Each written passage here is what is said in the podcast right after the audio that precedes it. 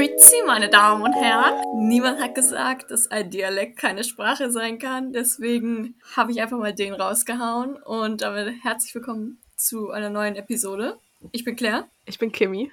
Und ich starte gleich mit der Frage der Woche. Diese Frage war schon eine Option für letzte Woche, aber ich wollte sie trotzdem einfach mal stellen. Und zwar, Kimi, gibt es bei dir eine Serie, die du vielleicht in letzter Zeit geguckt hast oder gerade ganz aktuell guckst, die du unbedingt Leuten empfehlen möchtest? Ich glaube, das habe ich schon mal erwähnt gehabt. Und zwar gucke ich ja 911. Mhm, ja. Also ich bin halt stehen geblieben, weil die Zeit momentan fehlt, das zu gucken. Aber diese Serie ist der Hammer.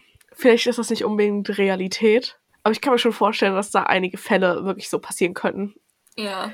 Ja, ich will ja. das nicht, ich, ich will das hier nicht runterschrauben. Ich kann mir schon vorstellen, dass manche Menschen komisch sind. Das ist auf jeden Fall eine sehr, sehr gute Serie. Und dann gucke ich immer momentan Doctor's Diary wieder. Oh, oh ja, okay. Habe ich, also habe ich schon viel von gehört, habe ich aber noch nicht selber geguckt. Ich meine, man muss wirklich, glaube ich, mit dem Humor von damals klarkommen, der so in war, auch dieses ein bisschen leicht frauenfeindliche oder sowas, aber ich habe die damals geliebt und ich finde sie immer noch todeslustig. Ich, ich bin Fan. Die gibt's auf äh, RTL Plus und 911 auf Disney Plus. Also alles mit Plus hier. Alles mit Plus, alles mit Plus. Ja, ich muss sagen, also ich gucke ja ich habe 911. Ich glaube, bis zur vierten Staffel habe ich es geguckt. Dann hat es mich irgendwie verloren. Ich weiß auch nicht warum, weil an sich finde ich, die Serie sehr gut produziert so.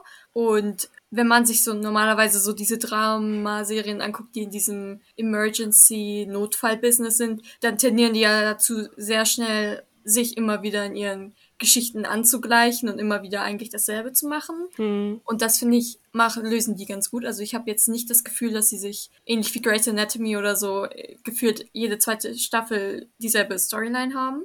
Was ich lieber gucke tatsächlich ist die äh, Schwesternproduktion, heißt das glaube ich, 911 Lone Star. Die gucke ich, also da bin ich jetzt auch in der vierten Staffel, keine Ahnung, vielleicht hört es bei mir auch nach der vierten auf, aber glaube ich jetzt tendenziell eher nicht.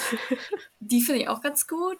Da ist die vierte Staffel jetzt in Amerika zu Ende gegangen. Ich weiß nicht, wo sie und wann sie in Deutschland zu sehen wird, weil normalerweise war das so, dass Sky April, März so mit der normalerweise mit der Ausstrahlung ja begonnen hat. Das jetzt ist halt schon Mai und sie haben noch nichts gezeigt, deswegen lasse ich mich da mal überraschen. Aber eine Serie, die ich empfehlen kann, und zwar Bridgerton oder Queen Charlotte Bridgerton Story. Ich bin kein Bridgerton-Fan, muss ich dazu sagen. Ich habe zwar Staffel 1 und 2 geguckt, aber es ist jetzt nicht so, dass ich sage, es ist die beste Serie, die ich jemals gesehen habe. Ich habe es halt einfach geguckt, weil es jeder geguckt hat. Aber Queen Charlotte ist eine sehr gute Produktion. Ich finde, so wie sie das dargestellt haben in den sechs Folgen, die sie halt produziert haben, die immer jemals wie so ein kleiner Minifilm waren, fand ich sehr gut. Ich fand die Geschichte hat einen schon sehr berührt. Also ich werde nicht schnell emotional, aber da das hat mich emotional schon sehr kaputt gemacht. Ich fand es sehr gut, vor allem wenn man man hat halt Queen Charlotte, die sowieso in Bridgerton auftritt, die halt dann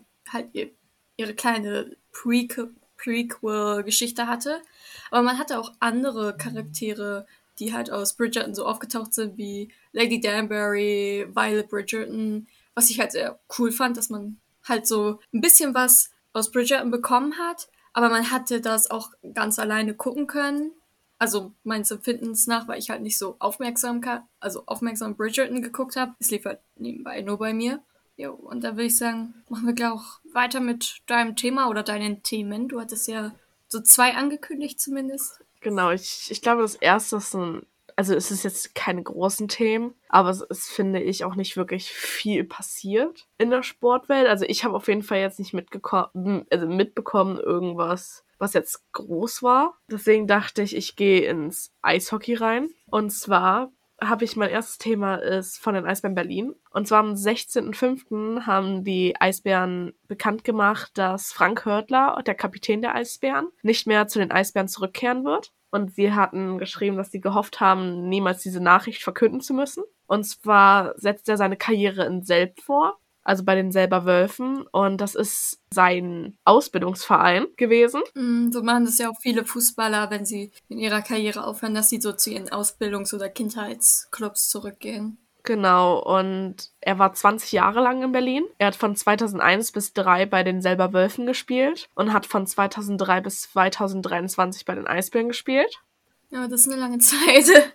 Hat 1000 Spiele gemacht bei den Eisbären und neun Meisterschaften mit ihnen gewonnen. Also er hat natürlich ein paar mehr Spiele gemacht, aber er hat die 1000 Spiele Marke geknackt und hat dann neun Meisterschaften oder die neun Meisterschaften von den Eisbären auch mit ihnen gewonnen. Was man zu den 1000 vielleicht mal sagen kann. Also beim BVB ist es ja so, dass der Spieler, der so die meisten Pflichtspiele für den BVB absolviert hat, ist ja Michael Zorg mit oh, 509 sind es, glaube ich, wenn ich mich jetzt nicht falsch erinnere. Auf jeden Fall über 500. Und wenn du jetzt so sagst, dieser... Von Körtler. Hat 1000, das ist ja, also diese Tausender-Marke geknackt ist ja nochmal, ist ja das Doppelte ungefähr, bisschen mehr. Und das finde ich schon krass ja, das erreichen halt nicht viele Spieler. Also es gibt, glaube ich, eine Mindestzahl, wie viele Spieler die erreicht haben, die 1000 Spieler, aber ich weiß es gerade nicht. Aber es sind auf jeden Fall nicht viele. Also bei den Eisbären bin ich der Meinung, ich will jetzt hier, oh mein Gott, jetzt, ich will jetzt hier nichts Falsches sagen, aber ich glaube, dass Sven Felski noch der Zweite ist, der 1000 Spiele gemacht hat. Ich weiß nicht, ob Stefan Ustorf, Steve Walker, ich weiß nicht, ob die auch 1000 Spiele gemacht haben oder das geschafft haben, aber ich bin der Meinung, es waren nur Sven Felski und Frank Körtler. Und auch in der Liga haben es nicht viele geschafft. Also es ist wirklich so eine Marke, die nicht jeder schafft. 1000 Spiele sind schon sehr viele Spiele und er hat ja ein paar mehr gemacht, weil die 1000 Spiele Marke hat er halt geknackt gehabt in der Saison und dann gab es ja noch ein paar mehr Spiele.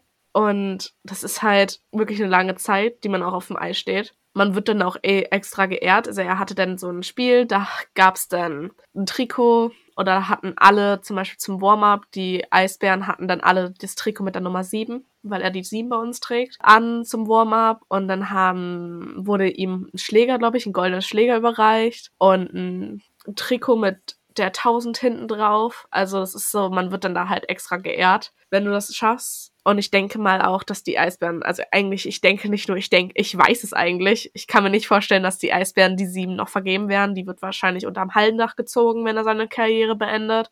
Und die wird halt nicht mehr bei den Eisbären vergeben, die Nummer sieben. Die wird keiner kriegen. Ja, also das äh, sollte auch besser so sein. Also wer 20 Jahre lang einem Verein die Treue schwört, also das kann man sich heutzutage im Fußball kaum noch vorstellen. Jonas Hector hört ja jetzt auf, der hat zehn Jahre bei Köln gespielt, wenn ich da jetzt keinen Zahlendreher oder irgendwie sowas drin habe. Thomas Müller hat ja auch fast seine gesamte Karriere dem FC Bayern gewidmet. Marco Reus hat bis auf ein, also eine Zeit, wo er Mönchengladbach gespielt hat, auch sein, ja, seine Karriere dem BVB gewidmet. Und sowas kannst du dir heutzutage, glaube ich, kaum noch vorstellen, weil die ja alle nur noch dem Geld hinterherrennen. Also der, der am meisten zahlt, da gehe ich hin. Sowas ja. wie Vereinsliebe gibt's ja kaum noch im Fußball. Und also ich weiß natürlich nicht, wie das im Eishockey ist, aber es ist besser so, dass sie seine Nummer nicht nochmal vergeben. Die sollte in Ehren gehalten werden, weil im Fußball ist es so zum Beispiel, dass besondere Num Nummern in Vereinen, da muss der Spieler, der die haben möchte, den Spieler, dem die Nummer gehört hat, so fragen, ob er ihm das erlaubt. Zum Beispiel war es so bei Riasson, als der im Winter kam nach Dortmund, wollte er halt die 26 haben und die gehörte halt Lukas Piszek eine, schon eine Legende irgendwo beim BVB. Und den musste er halt dann fragen, Piszek, ist das in Ordnung? Und wenn Piszek jetzt Nein gesagt hätte, hätte er sich jetzt eine neue Nummer suchen müssen wahrscheinlich. Aber die meisten Spieler sagen dann, ja, kannst du haben. Also ich glaube, es gibt nur sehr wenige bis gar keine, die denen das nicht so erlauben. Also es gibt, es ist bei uns so, wir sind hängen ja schon ein paar mehrere Nummern und haben Hallendach. Ich weiß nicht, ob es die 27 ist. Ich glaube, es ist die 27, die unterm Hallendach hängt. Die, oh Gott, jetzt, jetzt kommen die Nummern. Ich weiß nicht, ist die 11 auf jeden Fall von Sven Felski, die 14 von Stefan Ostorf, dann noch eine Nummer von Steve Walker. Die weiß ich aber gerade nicht. Oder er hatte die 27. Ich, ich bin da ein bisschen überfragt gerade. Und ich denke mal halt, wenn dann Frank Hörtler richtig seine Nummer also richtig seine Karriere beendet, dass dann auch die 7 hochgezogen wird, weil sein Sohn, Erik, der spielt bei uns und der hat, glaube ich, jetzt die 77. Ich kann mir nicht vorstellen, dass die Eisbären so sagen, also ich kann mir schon vorstellen, dass die Eisbären sagen, okay, wenn dein Vater sagt ja, dann kannst du sie tragen, aber ich kann mir schon vorstellen, dass die, das Hallendach kommt und nicht mehr vergeben wird, weil im Eishockey ist das auch so, dass die Nummer vom einem von Wayne Gretzky gar nicht mehr vergeben wird. Also in gar keiner Liga wird diese Nummer vergeben. Die ist weltweit also gesperrt. Also es gibt schon Nummern, die weltweit gesperrt sind, die keiner nimmt aus historischen Gründen oder halt auch aus den spielerischen Gründen, dass jemand halt sehr gut war. So deswegen denke ich mal, wenn dann Frank Hördler sagt, okay, jetzt ist vorbei, ich beende meine Karriere komplett, dass dann ein Special-Spiel kommt, ein Freundschaftsspiel zum Abschied von ihm. Kann natürlich auch sein, dass sie es jetzt schon machen. Aber meistens machen sie es dann, wenn diejenigen ihre Karriere beenden. Ja, so Special-Spiele gibt es ja. Also zumindest bei Dortmund. Ich weiß nicht, wie das bei anderen Vereinen ist. Oder im Allgemeinen so Traditionsvereine. Da ist es schon so, dass man so spezielle Abschiedsspiele für halt, ich sag mal so Vereinslegenden macht. Zum Beispiel war ich bei dem Abschiedsspiel von Roman Weidenfeller damals, als der unsere, ja, unsere Nummer eins im Tor halt seine Karriere beendet hat. Das finde ich ist auch immer schön für die Fans und, und für den Spieler, glaube ich, auch wenn so ein ganzes Spiel nur an ihn gerichtet ist. Aber mir ist es nicht so bewusst, dass ich glaube, es gibt keine Nummer, die gesperrt ist. Das müsste ich sonst noch mal googeln und nachreichen. Und ich finde es irgendwie schön, dass äh, bei euch jetzt, also ich weiß halt auch nicht, wie es bei anderen Eishockeyvereinen ist, aber dass man die, ich sag mal so, auch unters Dach zieht, dass die so einen Platz im Stadion bekommen. Beim BVB werden, kriegen die Legenden so Wandgemälde an die Stadionwände. Die sehen richtig cool aus, muss ich dazu sagen. Ich habe das jetzt das neue von Piszczek auch gesehen. Das ist auch schon ein bisschen länger da, aber ich war halt auch länger nicht mehr im Stadion, auch wegen Corona. Und das finde ich halt auch cool, dass diese Legenden so, dass nicht jeder Spieler da jetzt an die Wand gemalt wird, wenn er geht, aber dass halt die Legenden dieses große Gemälde bekommen an die Stadionmauern, an die Stadionwände. Das finde ich ist auch irgendwie schon cool, wenn du so, wenn du so an die Wand gemalt wirst, so kann ich mir schon cool vorstellen. Ja, bei uns, also bei, ich glaube, bei allen Eishockey-Clubs ist es so, also auf jeden Fall in der DL ist es so, wenn halt ein Stammspieler, so eine Legende, seine Karriere beendet, dann wird die Nummer halt eigentlich nicht mehr vergeben. Die ist dann in dem Verein geblockt. Und die machen das dann so ein Banner in dem Sinne, wie so ein, ja, wie so ein Banner in Trikot-Style mit der Nummer und mit dem Namen drunter. Also wie das Trikot aussieht. Das sind halt bei uns die Eisbärenfarben. Halt blau-weiß-rot, so. Und das ist bei den anderen Clubs eigentlich auch so. Naja, also beim Eishockey sind die dann in den Vereinen. Jeder hat ja so seinen Spieler, der bei denen die Karriere beendet hat, der bei denen mega bekannt war. Bei Köln ist es zum Beispiel Mirko Lödemann. Ich glaube, der hieß Mirko. Ich, mein Gehirn funktioniert heute nicht. Ich bin ein bisschen krank, entschuldigt das. Ich habe ein bisschen eine Erkältung. Man hört es vielleicht auch ein bisschen an meiner Stimme. Nee, mhm. ähm, die werden dann halt einfach blockiert in dem Verein. Die werden dann nicht mehr vergeben. Weil es gibt ja genug Nummern, die vergeben werden können. Ne? Von 1 bis ich glaube, bis 98 gibt's alles, weil ich glaube, die 99 war die Nummer von Wayne Gretzky. Da bin ich aber auch gerade ein bisschen überfragt.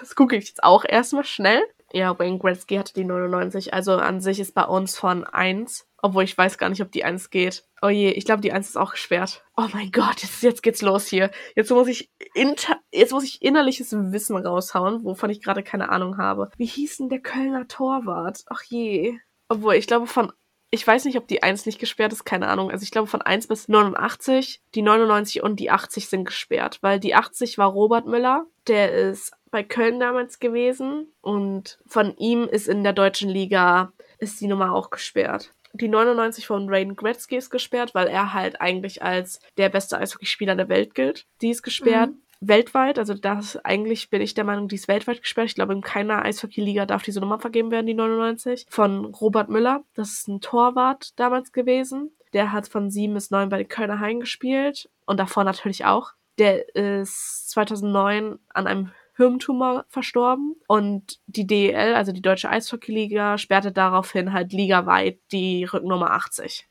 So, die darf auch nicht genommen werden. Aber sonst ist, glaube ich, alles möglich. Das heißt, es gibt genug Zahlen, die die Leute sich raussuchen könnten, wenn sie zum Verein wechseln, wo eine Zahl, die sie sonst immer benutzt haben, gesperrt ist. Es geht im Fußball tatsächlich, dass Vereine Rückennummern sperren. Nämlich in Birmingham City ist die 22, wird künftig nicht mehr vergeben, weil die Jude Bellingham gehört. Dann gibt es in West Ham Bobby Moores Nummer, die nicht mehr vergeben wird. In, Im Heimatclub von Cristiano Ronaldo wird die 7 nicht mehr vergeben. Ich gucke gerade, ob ich noch ob ich einen deutschen Verein finde. Bis jetzt gibt es keinen deutschen Verein, der das macht. Lukas Podolski beim ersten FC Köln die 10 wird anscheinend auch nicht mehr vergeben. Außer er reaktiviert sie halt wieder, aber bisher ist die 10 von Lukas Podolski in Köln gesperrt. Steht zumindest hier bei ran.de. Die Quelle ist ran.de. Gucke ich jetzt mal, ob ich noch einen deutschen Verein finde. Also, dass Podolski gesperrt ist, das war mir irgendwo klar, weil es ist Lukas Podolski. Er ist eine Kölner Legende. Also beim Eishockey ist es wirklich meistens so, dass im Verein hauptsächlich die Nummern gesperrt werden. Außer beim Robert Müller. Ich weiß nicht, ob es jetzt noch ein paar Nummern zwischendurch gesperrt sind. Ich, das, da bin ich mir nicht sicher. Auf jeden Fall die 80, die 99 werden nicht mehr vergeben, die 80 nur DEL Welt, also ligaweit DEL und die 90 weltweit, äh 99 weltweit nicht mehr, aber dann hast du halt natürlich diese riesen Möglichkeiten von 1 bis 89 an sich, äh 98, wo du die Nummern auswählen kannst und meistens ist es wirklich so, wenn der lang gespielt hat bei dem Verein oder auch wenn er nur eine kürzere Zeit hatte, aber dann diese Karriere bei dem beendet hat und so viel für den Verein getan hat, dass dann die gesperrt werden. Aber meistens ist es wirklich so, wenn sie ewig bei denen waren, also von Anfang an gefühlt. Ich glaube, jetzt kommt mein News-Check, würde ich behaupten. Ja, dann hau mal raus. Es hat auch wieder was mit Eishockey erstmal zu tun. Ich dachte so, wenn wir heute, heute bin ich im Eishockey-Fieber, Leute. Heute, heute, heute gehen wir back to the roots. Ich mit Fußball, du mit Eishockey. Genau. Auf jeden Fall heute am 19. Mai 1938 hat der Mannheimer Eis- und Rollsportclub, die als Adler Mannheim heute bekannt sind, der Verein wurde davon gegründet. War das Deutsch? Ich glaube nicht, aber entschuldigt mir das. Man hat verstanden. Man hat's verstanden. Also die Adler Mannheim wurden 1938 gegründet. Im Endeffekt wurden sie aus dem Eis- und Rollsportclub anscheinend so abgekappt. Also es wurde dann geteilt. Das ist der Club, der jetzt in der DL spielt. Und dann, am 19. Mai 2009, wurde RB Leipzig gegründet. Oh, die Dosen, nein. Oh mein Gott. Ich dachte, wenn wir hier schon Trauriger beim Fußball Tag. sind, komme ich das auch noch Tag für den Fußball. Entschuldigung an jeden Red Bull, also Dosenfan, aber ich mag Traditionsvereine gerne. Ich mag Kommerzialisierung nicht so gerne. es ist eine persönliche Präferenz, okay? Lebt damit. Ja, das war mein Historiecheck. Ja, dann mache ich mal weiter mit dem Fußball. Und zwar waren gestern zwei finde ich schon große Fußballereignisse. Und zwar einmal hat am Nachmittag, spät, also frühen Abend, war das DFB-Pokalspiel der Frauen. Freiburg gegen VfL Wolfsburg. Die Frauen vom VfL Wolfsburg haben gewonnen, 4 zu 1. Da kann man erstmal sagen, herzlichen Glückwunsch zum DFB-Pokal. Und damit sind sie tatsächlich Pokalrekordsieger mit 10 Pokalsiegen ist eine Menge. Pokals. Hm, ich weiß nicht, ob sie tatsächlich auch Rekordmeister sind, was die Frauenbundesliga angeht, weil da haben sie sieben Meisterschaftstitel gewonnen. Aber sie sind auf jeden Fall jetzt durch diesen Pokalsieg gestern Rekordpokalsieger. Da kann man auch erstmal gratulieren. Das ist ein sehr guter Verein. Ja, also ich finde, also klar hätte man es irgendwo auf Freiburg gegönnt, weil die halt ein bisschen weniger Pokalsiege haben und es an sich auch verdient gehabt hätten. Ich find, fand, die haben nicht schlecht gespielt. Sie hatten wahrscheinlich einfach nur nicht das Momentum einfach auf ihrer Seite. Aber ich finde, der VfL Wolfsburg macht so viel für ja sein, seine Frauenfußballmannschaft sie stecken da unglaublich viel auch Werbung rein und pushen die unglaublich hart, was man so von anderen Fußballclubs, die halt auch männliche Mannschaften haben, sich auch wünschen würde, dass sie ihre Frauen so supporten. Weil es ist ja so, dass in der Premier League hat jedes Premier League Team, das bei den Männern spielt, hat ein Frauenfußballteam. Die müssen das, glaube ich, sogar haben. Ich glaube, es ist in England ein Gesetz geworden oder eine mhm. Regel geworden, dass jeder Fußballclub Frauen und Männer anbieten muss, was ich an sich gut finde, weil warum sollte man nur, das, also warum sollte man nur das eine Geschlecht unterstützen? Aber ich finde VfL Wolfsburg, der VfL hat den Pokal einfach auch dafür verdient, dafür, dass sie die Frauenmannschaft fast sogar schon ein bisschen mehr pushen, habe ich manchmal das Gefühl, als ihre eigentlich, ihr eigentliches Männerteam. Und sie haben in Köln gespielt und das Kölner Stadion, fast circa 50.000 Leute und das war ausverkauft. Und an dem Wochenende war auch beim Köln-Spiel der Frauen. Zuschauerrekord in der weiblichen Bundesliga. Da kann man Moment. auch für applaudieren. Mega. Und bis jetzt sieht es auch so aus, dass in der Frauenbundesliga leider München das Rennen wahrscheinlich macht. Also ich weiß nicht, wie viele Spiele die noch vor sich haben, aber es sieht so aus, als würde Bayern München sich vor Wolfsburg den Meistertitel holen und Turbine Potsdam steigt aus der Bundesliga ab. Das war, ein, das ist ein sehr traditionsreicher Frauenfußballclub gewesen. Also ist irgendwo auch schade, aber Köln ist deswegen nicht abgestiegen und deswegen, da freuen wir uns drüber. Das war so das, ja. Und Fabienne Michel, die müssen wir uns merken. Diese Frau war Schiedsrichterin bei besagtem Spiel, Pokalspiel. Fabienne Michel, die hat sehr gut gepfiffen. Die Frauen, die im Videokeller gearbeitet haben, haben sehr gute Arbeit geleistet. Ich habe jetzt die ersten 10 Minuten von dem Spiel nicht gesehen, aber ich glaube nicht, dass sie da 500 Fehler gemacht hat in 10 Minuten. Ist möglich, wenn wir dann zum Leverkusen-Rom-Spielen kommen, erkläre ich euch, warum das möglich ist, dass man in 10 Minuten ein ganzes Spiel zerstören kann. Aber ich wollte nochmal sagen, diese Frau hat sehr gut gepfiffen, hervorragend gepfiffen, würde ich schon fast sagen. Und ja, ihr, ihr männlicher Gegenpart beim Spiel Leverkusen gegen Rom, wo Leverkusen leider rausgeflogen ist aus der Europa League, der hat gezeigt, dass ein erwachsener Mann es nicht schaffen kann, äh, ein Spiel mit 22 Männern unter Kontrolle zu halten. Es gibt diesen Moment beim Fußballspiel oder ich glaube bei jeder Sportler, wo ein Schiedsrichter integriert ist. Es gibt diesen einen Moment, wo man merkt, dass der Schiedsrichter die komplette Kontrolle über alles verloren Absolut. hat. Dieser Mann hat, der, dieser Mann ist ohne Kontrolle aufs Spielfeld getreten. Der hatte von Anfang an keine Kontrolle. Der hatte keine Autorität, der hatte keine Kontrolle. Es war traurig. Ich glaube, das war der Moment, wo ich selber festgestellt habe, ich muss Schiedsrichter werden für die Männer, weil sonst, ich sehe da eine ganz schlimme Zukunft auf uns zukommen. Es kann nicht sein, dass man in der zweiten Hälfte auf einmal 13 Spieler, ja, es stehen nur 11 auf dem Platz, aber es wurden auch Spieler ausgewechselt. Also insgesamt 13 Spieler auf einmal so schlimm verletzt sind, auf dem Boden liegen und gefühlt ins Krankenhaus müssen, drei Minuten sich da auf dem Boden rumrollen und dann auf einmal wieder perfekt laufen können, gerade stehen können, als hätten sie gar keine Schmerzen und du als Schiedsrichter da nicht mal durchgreifen kannst. Zweimal 13 sind 26 Minuten. Das ist fast die Hälfte, das ist die Hälfte einer Halbzeit, die verloren geht, dadurch, dass sie auf dem Boden liegen. Der eine hat sich sogar, der ist hingefallen, vom Rasen, also außerhalb des, des Feldes gerollt und ist dann, als er gemerkt hat, oh, da ist die Linie, ist er zurückgerollt ins Feld, damit das Spiel angehalten werden muss. Was zur Hölle? Ey, ich, ich wäre, also ich bin regelmäßig ausgetickt. Die zweite Halbzeit war unglaublich schlecht gepfiffen. Ich bin Bundesliga und Premier League gewöhnt und das hat mich enttäuscht. also das war, das war, ich dachte, ich dachte, es ist so ein Deutschland Großbritannien-Problem, wie, wie beim Eurovision, dass wir das irgendwie da irgendwie bei den Schiedsrichtern auch immer letzter sind. Aber das war, das war traurig. Slavko Vincic, das war, das war traurig. Das war schon fast peinlich. Also, ach, das ist, was hat die mir bei gesagt im Interview, es ist schade, wenn so ein Fußball am Ende des Tages belohnt wird. Und das ist es auch, wenn, sie haben ja, wenn du die Statistiken von Rom anguckst, die haben fast nie den Ball berührt. Die haben fast gar nichts gemacht. Die meiste Zeit des Spiels lagen die auf dem Boden. Ich habe einen Tweet gelesen. Der Rasen von Bayer Leverkusen war die beliebteste Matratze Europas.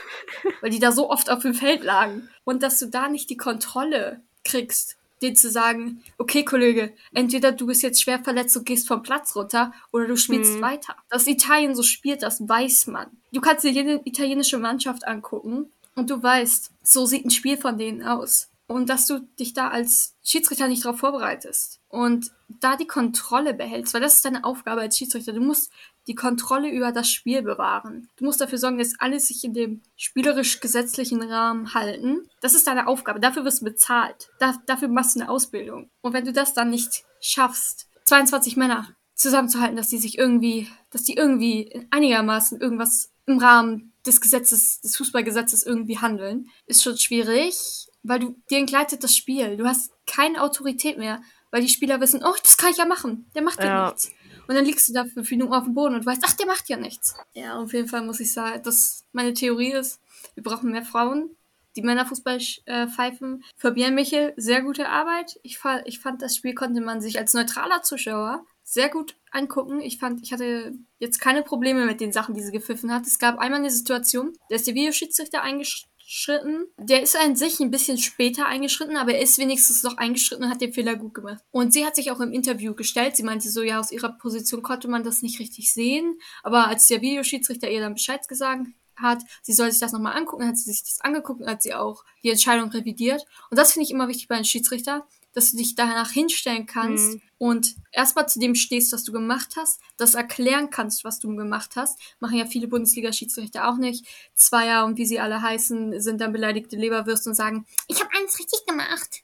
Und der Kollege, der bei Sky als Experte sitzt, sagt, du hast drei Elfmeter nicht gegeben. So. Deswegen, es ist so ein bisschen schwierig ich weiß nicht, ob äh, der gute Slavko Vincic sich gestellt hat. Ich hätte ihn, also wäre ich Reporter gewesen, ich hätte ihn vors Mikro geholt und ich hätte ihn gefragt, was er da gemacht hat, was er sich dabei gedacht hat. Wer ihn die Lizenz gegeben hat, dieses Spiel zu pfeifen. Wenn du eine Europa League nicht pfeifen kannst, dann solltest du eine Europa League nicht pfeifen.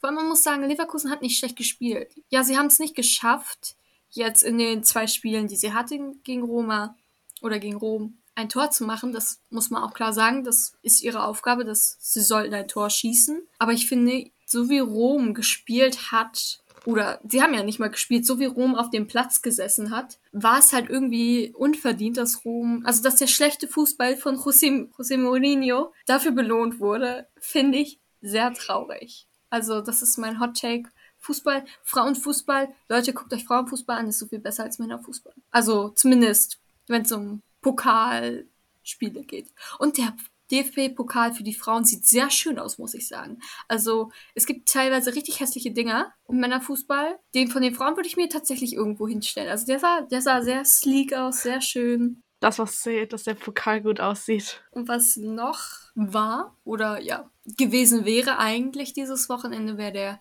Grand Prix von Imola gewesen.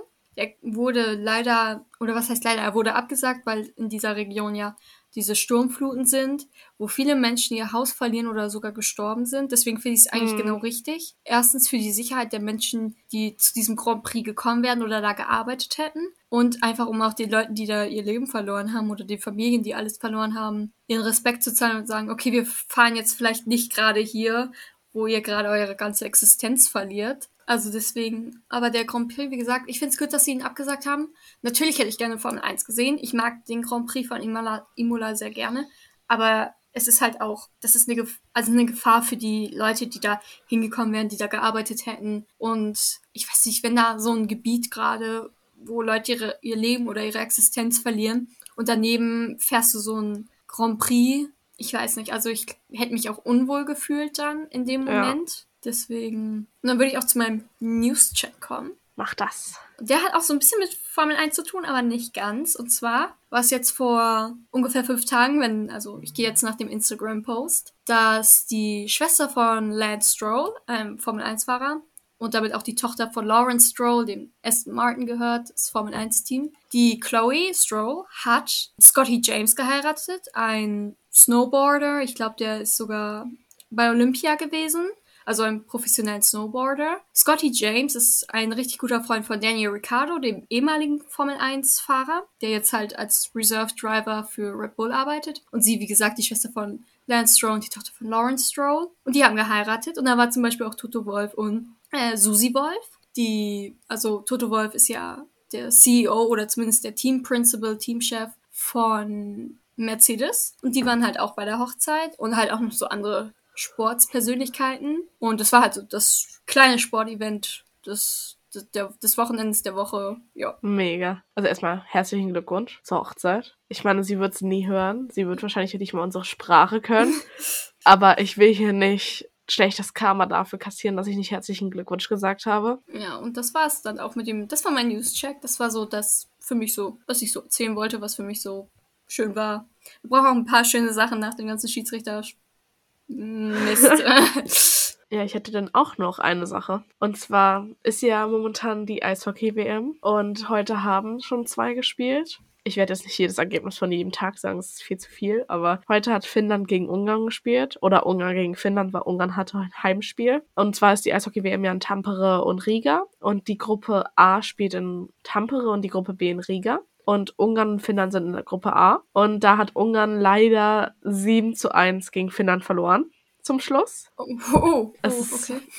die Ungarn sind die Aufsteiger dieses Jahr gewesen und die Finn sind der amtierende Weltmeister. Es ist kein Wunder. Die Finnen spielen momentan nur nicht so gut und das kann ich sagen, weil ich Finnland-Fan bin. Das ist, es ist nicht, das ist nicht, ist es nicht das Gelbe vom Mai, was sie da aufs Eis legen. Und die Ungarn haben sich eigentlich in den ersten Anfangszeiten nicht schlecht geschlagen. Die sind halt einfach, nehmen viele Strafen, weil das manchmal, glaube ich, einfach denen zu schnell ist. Ich kann das natürlich, also ich würde behaupten, es ist denen mhm. zu schnell und dann haken die oder stellen sie natürlich die Beine. So, und meistens im dritten Drittel kommen sie dann nicht mehr hinterher, aber eigentlich haben sie sich, finde ich, in den ersten beiden Dritteln gar nicht so schlecht geschlagen gegen Finnland. Und das zweite Spiel heute um 15.20 Uhr war Lettland gegen Slowenien. Und da hat Lettland 3-2 gewonnen. Heute Abend spielen dann um 19.20 Uhr Österreich gegen Deutschland. Uh, Nachbarduell. Und ja, und Kasachstan, Slowakei. Und zu Österreich-Deutschland ist es sehr, sehr wichtig, dass die Deutschen gewinnen, weil wir sind hier im Kampf um Viertelfinale. Und weil wir liegen gerade in unserer Tabelle auf Platz 6. und haben drei Punkte,